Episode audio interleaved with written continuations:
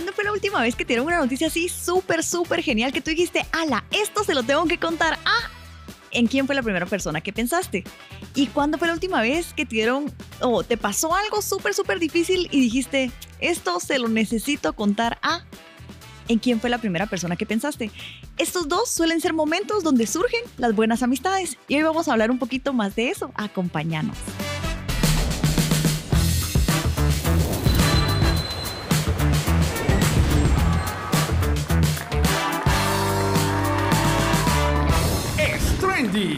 Bienvenidos.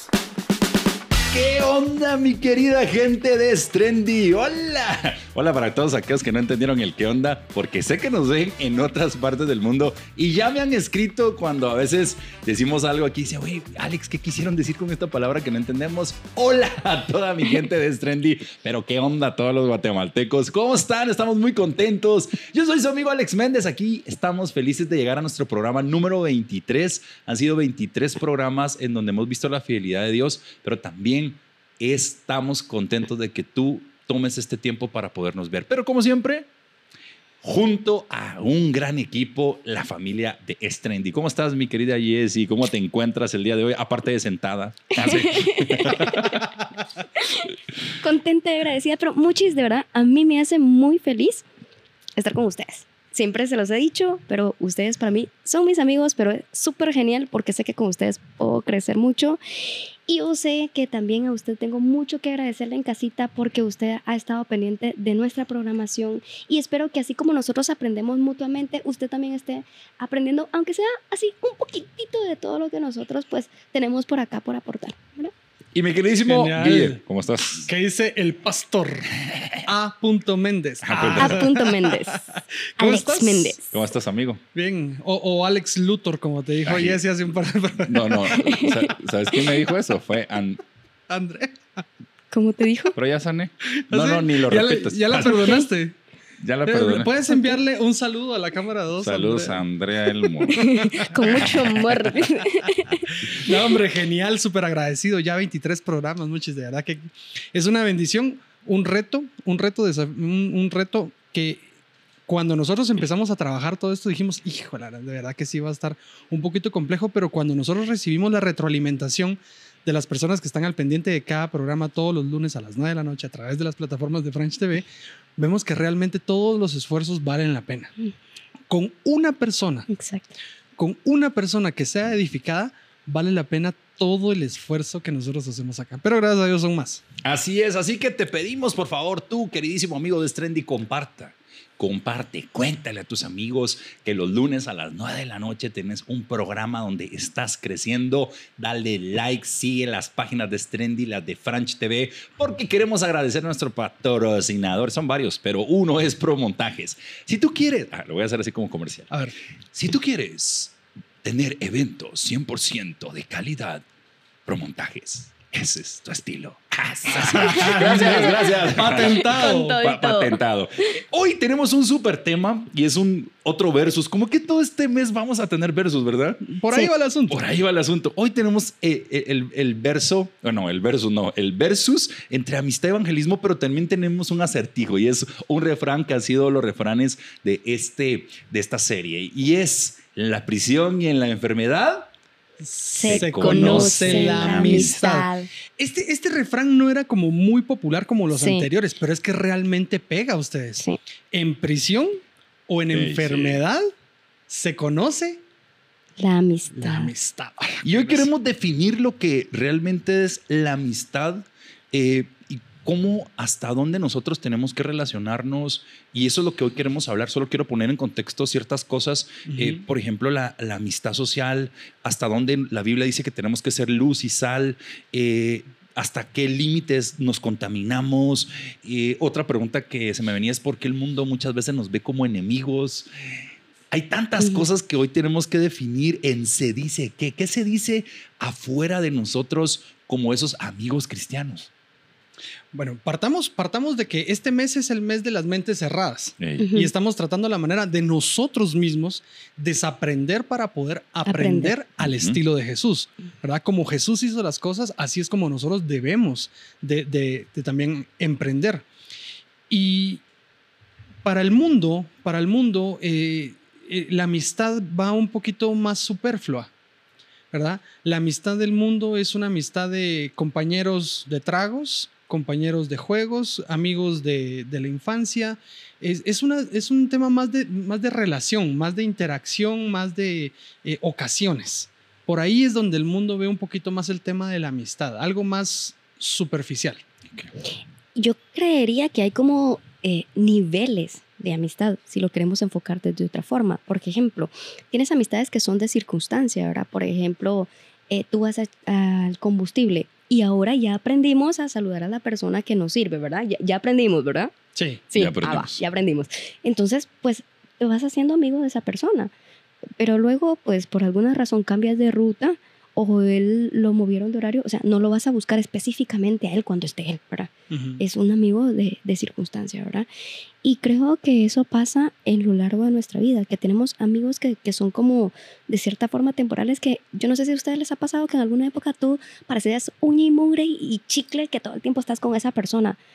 Pero luego tal vez eh, las circunstancias cambian de empleo, ya no se relacionan por el medio que se relacionaban y empiezas a, a, a alejarte de esa persona, ¿no? Y hay personas o amistades que tú dices, no, esta persona de verdad, en esencia, conoce quién soy. Me Ujú. conoce en las buenas, en las malas, eh, me ha conocido si tengo plata, si no tengo plata, cuando me ha ido bien, cuando me ha ido mal, y es una persona que está ahí, ¿verdad? Pese a que no la mires como todos los días, que no te comuniques o no te llames todos los días, tú sabes que va a estar para, esperemos que para toda tu vida, ¿verdad? Sí, se dice que nosotros los cristianos somos como una burbuja. Ah, no se han escuchado eso. Sí. Como, Una burbuja es porque estamos metidos en un lugar en donde no dejamos que otras personas realmente tal vez nos conozcan y eso no nos lleva a convivir. Yo recuerdo muy bien que una persona nos decía, no, no se salgan de aquí porque aquí es donde está Dios y afuera, esos perdedores, ¿verdad? Ay, santo Dios. eh, eh, no se mezclen con ellos porque se van a contaminar. Y en cierta parte yo en lo personal creo que eh, nosotros tenemos que aprender a hacer luz, pero la luz no se enciende donde hay luz, sino Exacto. tenemos que ir afuera, ojo aquí, firmes en nuestras convicciones. Porque esa es otra de las cosas. A veces nos juntamos con personas que en vez de, en vez de como decimos, ay, lo voy a convertir, ¿no? Que pasa Ujú. mucho en las relaciones. conviértela a ti. es- ese es otro tema. él, nos para convirtiendo a nosotros y entonces, no, sí, tienes razón, Sí. mejor no sigo a Dios, etcétera. Yo estoy hablando de esa amistad en donde la Biblia dice que en todo tiempo ama el amigo y es como un hermano en tiempo de angustia. Y yo he aprendido en, en- en este caminar que tengo amigos que aman a Dios, pero también tengo amigos que están lejos de Dios, pero ellos han visto en mí no tanto lo que digo, sino lo que hago. Y ellos quieren acercarse un poquito a conocer al cual yo sigo.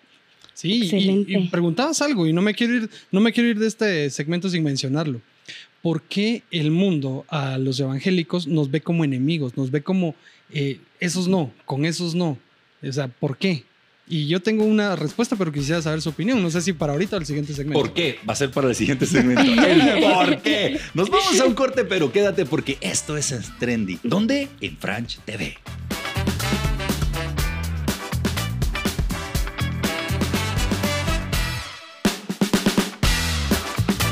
Y qué alegre que estamos de regresos aquí en, aquí en Strendy. Estamos de regresos. De dije. regresos. De regreso. En plural. Si te acabas de conectar, hoy tenemos un súper programa que no solamente te va a ayudar a poder escoger amigos, sino a ser un verdadero amigo. Y terminamos este corte primero con una pregunta que Guille nos estaba haciendo. Bueno, la, la, la replanteé porque ya la habías tirado al principio. ¿Por qué el mundo nos ve como sus enemigos? Yo pienso que a veces el mundo nos ve como, como enemigos porque... Yo creo que nos ve como enemigos porque a veces no sabemos cómo expresar nuestros mensajes y más, de, más que mostrarnos y abrirnos y ayudar, hemos atacado, hemos señalado, hemos juzgado y muchas veces hemos exigido cosas que ni, ni siquiera nosotros hemos modelado. Y ese es el problema. En vez de ayudar, hemos rechazado. Ahí está. Ujú. Yo me Jessy. Sí, no, imagínate que yo ¿Sí o no? Porque dijo sí, no. Definámonos, por favor. ¿Sí o no? O sea, le estaba dando la razón a lo que decía Alex, ¿verdad? Que tienes toda la razón en lo que decías, pero que al mismo tiempo creo que no, nosotros mismos no hemos sido la versión que deberíamos ser. Ajá. Porque, por ejemplo, nosotros ponemos una barrera de que ahora yo soy mejor. Eh, yo ahora he aprendido ciertas cosas. Entonces tú empiezas a creer que porque tus pecados son distintos al de alguien más, entonces teóricamente tú ya, ya no sos tan malo, ¿verdad? Pero eso no es cierto. Pues sí, O en, sea- la, en la línea del asesino está el chismoso. ¿En la línea de qué? Del el asesino, está está el el chismoso. chismoso. Ajá, entonces eso, eso no es cierto. O sea, tú tendrías que tener la puerta abierta para poder escuchar a los demás. Sí. Y tú en ningún momento sos mejor que nadie más. Ni nosotros estamos en un proceso de aprendizaje, en un proceso de transformación en el que lo compartían ustedes anteriormente. Nuestra guía debería ser estar enfocados en Jesús en medio de un mundo que no, no participa de Jesús. Así es. ¿Y qué dice Dios? Porque creo que todos tenemos opiniones y me gusta mucho siempre esta parte porque realmente se, se vale mostrar es? la opinión. Pero me, me toca a mí mucho porque me topo con pared y caigo en la realidad de lo que es Correcto. la verdad. Y la verdad siempre nos va a dar luz. ¿Qué dice Dios? ¿Qué dice Dios, Gui? Fíjate que respondiendo un poquito a la pregunta, voy a leer acá y voy a hacer mi comentario después.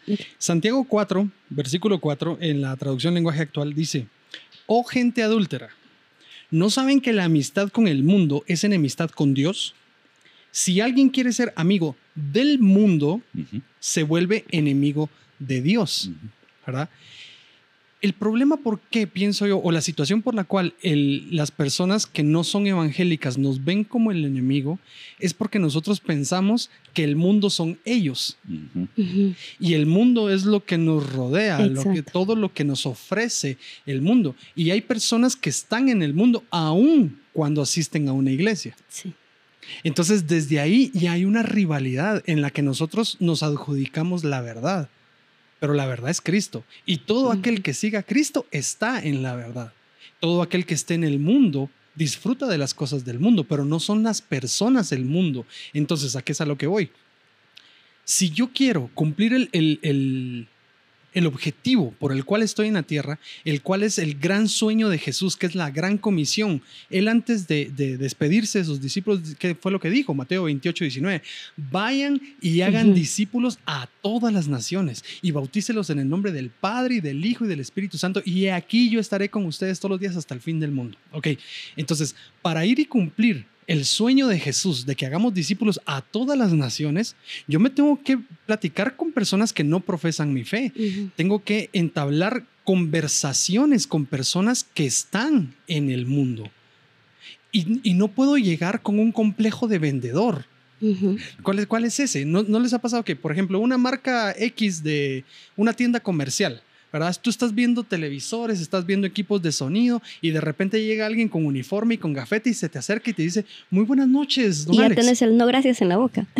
¿Por qué? Porque, ¿cuál, cuál- ¿Qué crees cuál- que es la intención de la persona que llega con uniforme y gafete? Venderte algo. venderte. Lo mismo piensa la gente que no profesa nuestra fe, que nosotros nos acercamos con la única finalidad de que se cambien de religión. Sí, sí, sí. Error, error. Y voy a hacer un comentario aquí más todavía complejo todavía. Yo he asistido a muchas campañas evangelísticas, que los asistentes de las campañas evangelísticas son los miembros de la iglesia. Mm, ¿Y entonces? sí, sí. ¿Qué estamos haciendo? Sí, es que yo siento que tenemos que tener intimidad con las personas. Esa intimidad es tratar de conocer por qué o entender por qué la persona, eh, por ejemplo, tiene vicios, tiene malos hábitos, tiene malas actitudes. O sea, tratar de conocerle a esa persona y ahí es encajar todo lo que hemos venido hablando en estas semanas anteriores. Porque recordemos que nuestra religión va a separar y decir, no, no te, no te manches, no te puedes involucrar. Pero nosotros, o sea, si queremos ayudar a alguien que está en el fango, te vas a tener que ensuciar te vas a tener que enlodar tú también para poder sacarlo de ese lugar, ¿verdad? Y luego está la otra parte de no, no te fijes en, en la moda, no te fijes en las apariencias, no te fijes en cómo luce esa persona, ¿verdad? Nosotros no sabemos qué herida está pasando esa persona y por qué está así. Y no lo vamos a poder entender hasta que no tengamos la intimidad en que él se pueda abrir con nosotros. Y no lo vamos a encontrar si lo primero que yo hago es, vos es que lo que estás haciendo está mal. O sea, si yo lo primero que hago es criticarte, juzgarte, seguramente vos nunca me vas a contar por qué estás viviendo o por qué estás atravesando esa circunstancia, ¿verdad? Yo tengo que, que ser una mano amiga, ¿verdad? Abrir mi corazón, abrírtelo a ti, saber escucharte, saber tener empatía contigo y desde el amor de Dios, entonces darle palabras que puedan inspirarlo a él ser mejor. ¿verdad? Así es, y tener que recordar que Jesús eh, lo criticaba mucho por, por que se reunía con, pe- con- con pecadores. A mí me gusta mucho rápidamente lo de saqueo. Lo que trajo la conversión a, a Jesús no fue porque Jesús le dijo estás mal, sino fue la misma compañía lo que llevó a él a tomar una decisión. Y Ujú. creo que eso es lo importante. Creo que es importante que tengamos convicciones claras a la hora de relacionarnos con otros para que ellos tampoco cambien nuestra manera de pensar, porque a Total. veces te- estamos débiles espirituales o a veces no hemos sanado ciertas cosas o a veces, por ejemplo, si yo salí del vicio de las drogas y me junto con otros y todavía no me siento firme, voy Vas a recaer. voy a recaer. Pero cuando yo ya estoy firme y llevo una convicción clara de mi relación con Dios, yo puedo impactar a otros no por lo que diga, sino por lo que haga, estando allí Exacto. cuando muchos no están. Hay una victoria que Dios te dio a vos. Hay una victoria que Dios te dio a ti. Hay una victoria que Dios me dio a mí sobre un pasado, sobre un pecado. Y esa autoridad en Cristo es lo que va a dar paso a transformaciones en personas que muy probablemente hoy están necesitando de un oído, que están necesitando de un hombro, ¿verdad? De alguien que los escuche o de alguien que les dé el soporte para pasar todo ese proceso. Es que, ¿sabes qué? Perdón, pero Dios es tan genial, tan genial, que usa tu pasado, hasta todas las cosas malas que tú hiciste, para bendecir. Eso es que Dios así, pro. Así es, queridos amigos, este programa está buenísimo, así que nos vamos a, a nuestro segmento de Sin Máscaras. Y esto es Trendy.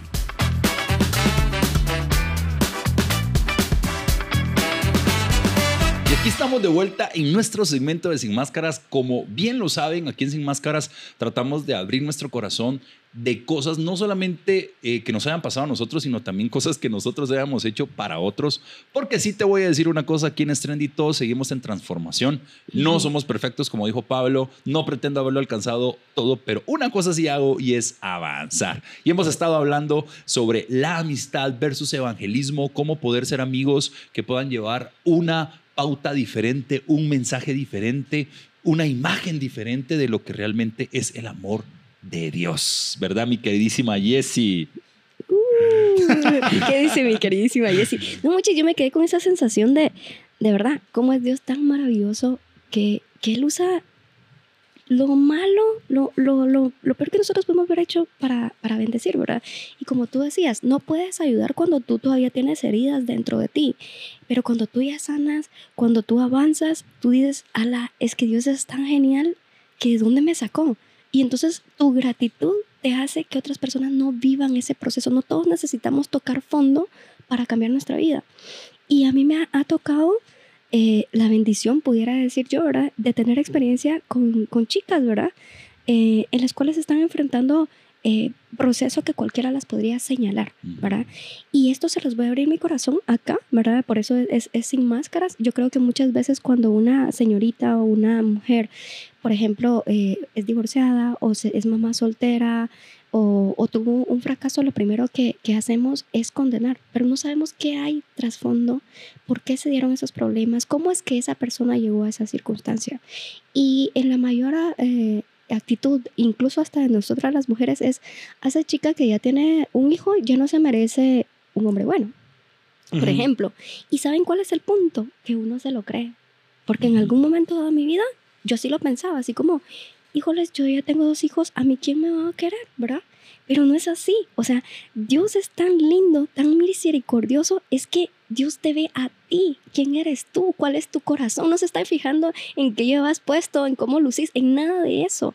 Y entonces, cuando tú ves a otras chicas, eh, a mí se han acercado así como, mire, ¿usted cómo le hace para ser feliz? ¿Usted cómo llegó a eso? Porque mire, a mí me dejaron y yo la estoy pasando muy mal, yo estoy deprimida. Entonces ahí es cuando tú tienes que tener la intimidad con la persona. En lugar de juzgar y señalar, entender, ¿verdad? En algún momento dado eh, tocaban el tema de una chica que, que mm, dentro de una institución bancaria salía con su jefe y ambos eran casados.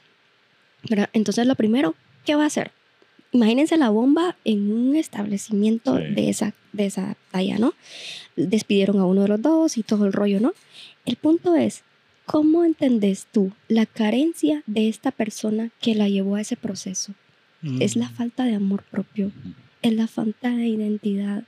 Pero, ¿quién le ayuda a esta persona en lugar de juzgarla? ¿Quién se involucra para tratar de apoyar a esta persona?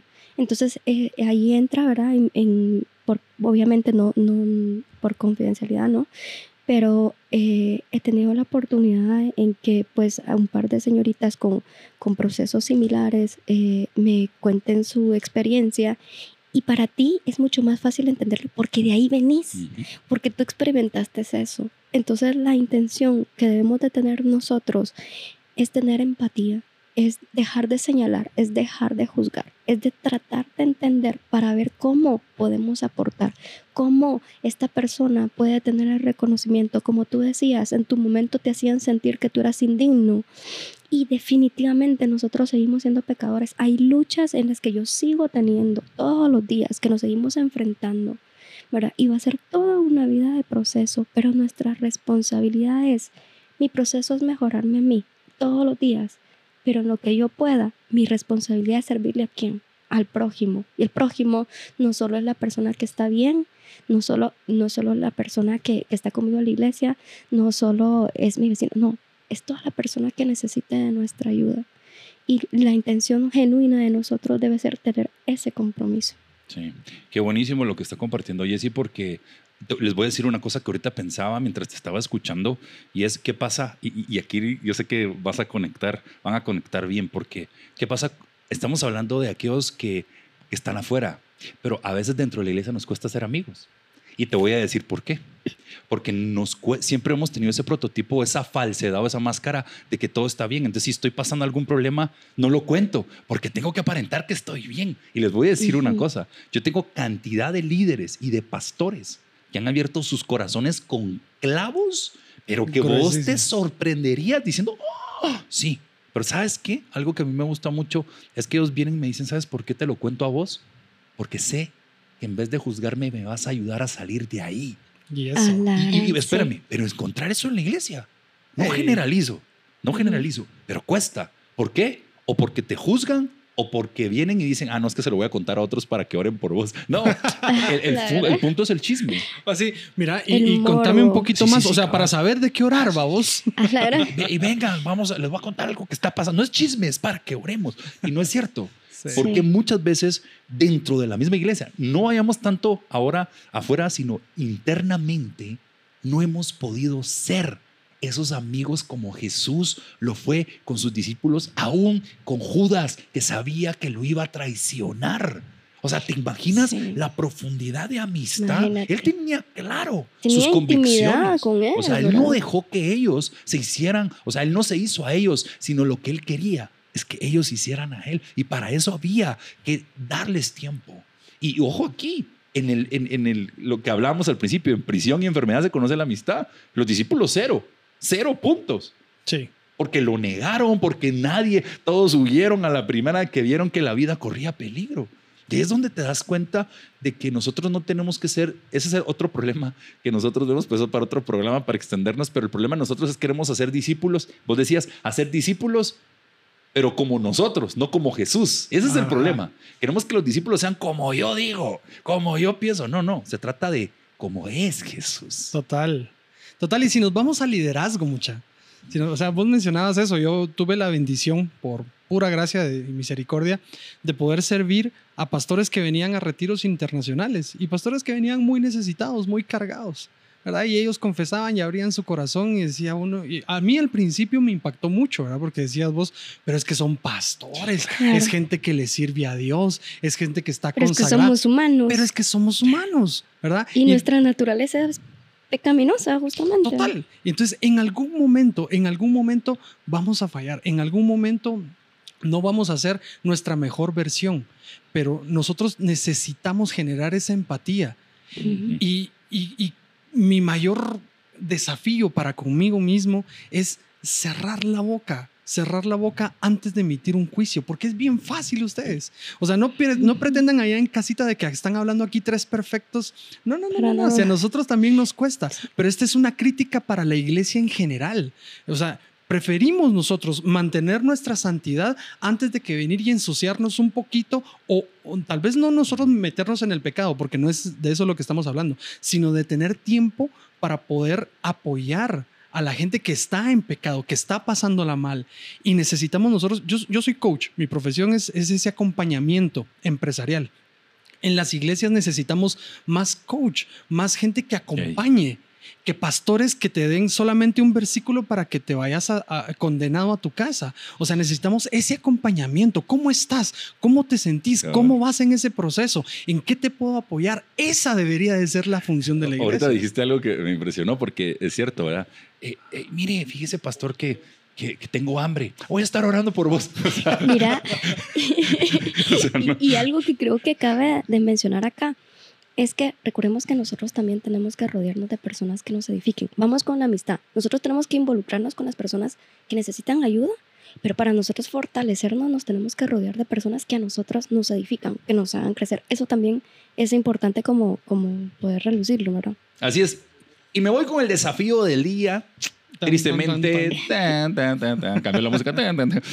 Se acabó el programa, pero no nos queremos ir sin el desafío. Y el desafío es ve y haz discípulos, pero no como tú quieres, sino como Jesús. Acércolos, acérquelos a ellos, porque Él se va a encargar de darle el crecimiento. Ese es el desafío. Pero no solamente para un día, sino para toda la vida. ¿Dónde tienes que empezar?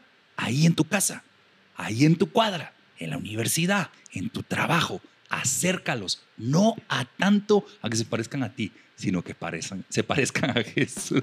¿Sabes por qué esa palabra hoy está como rara? Parezcan a Jesús. Así es, queridos amigos, esto es Trendy. Te esperamos todos los lunes 9 de la noche y síguenos en las redes sociales como es Guate. Les mandamos un abrazo desde la ciudad de Guatemala. Dios los bendiga.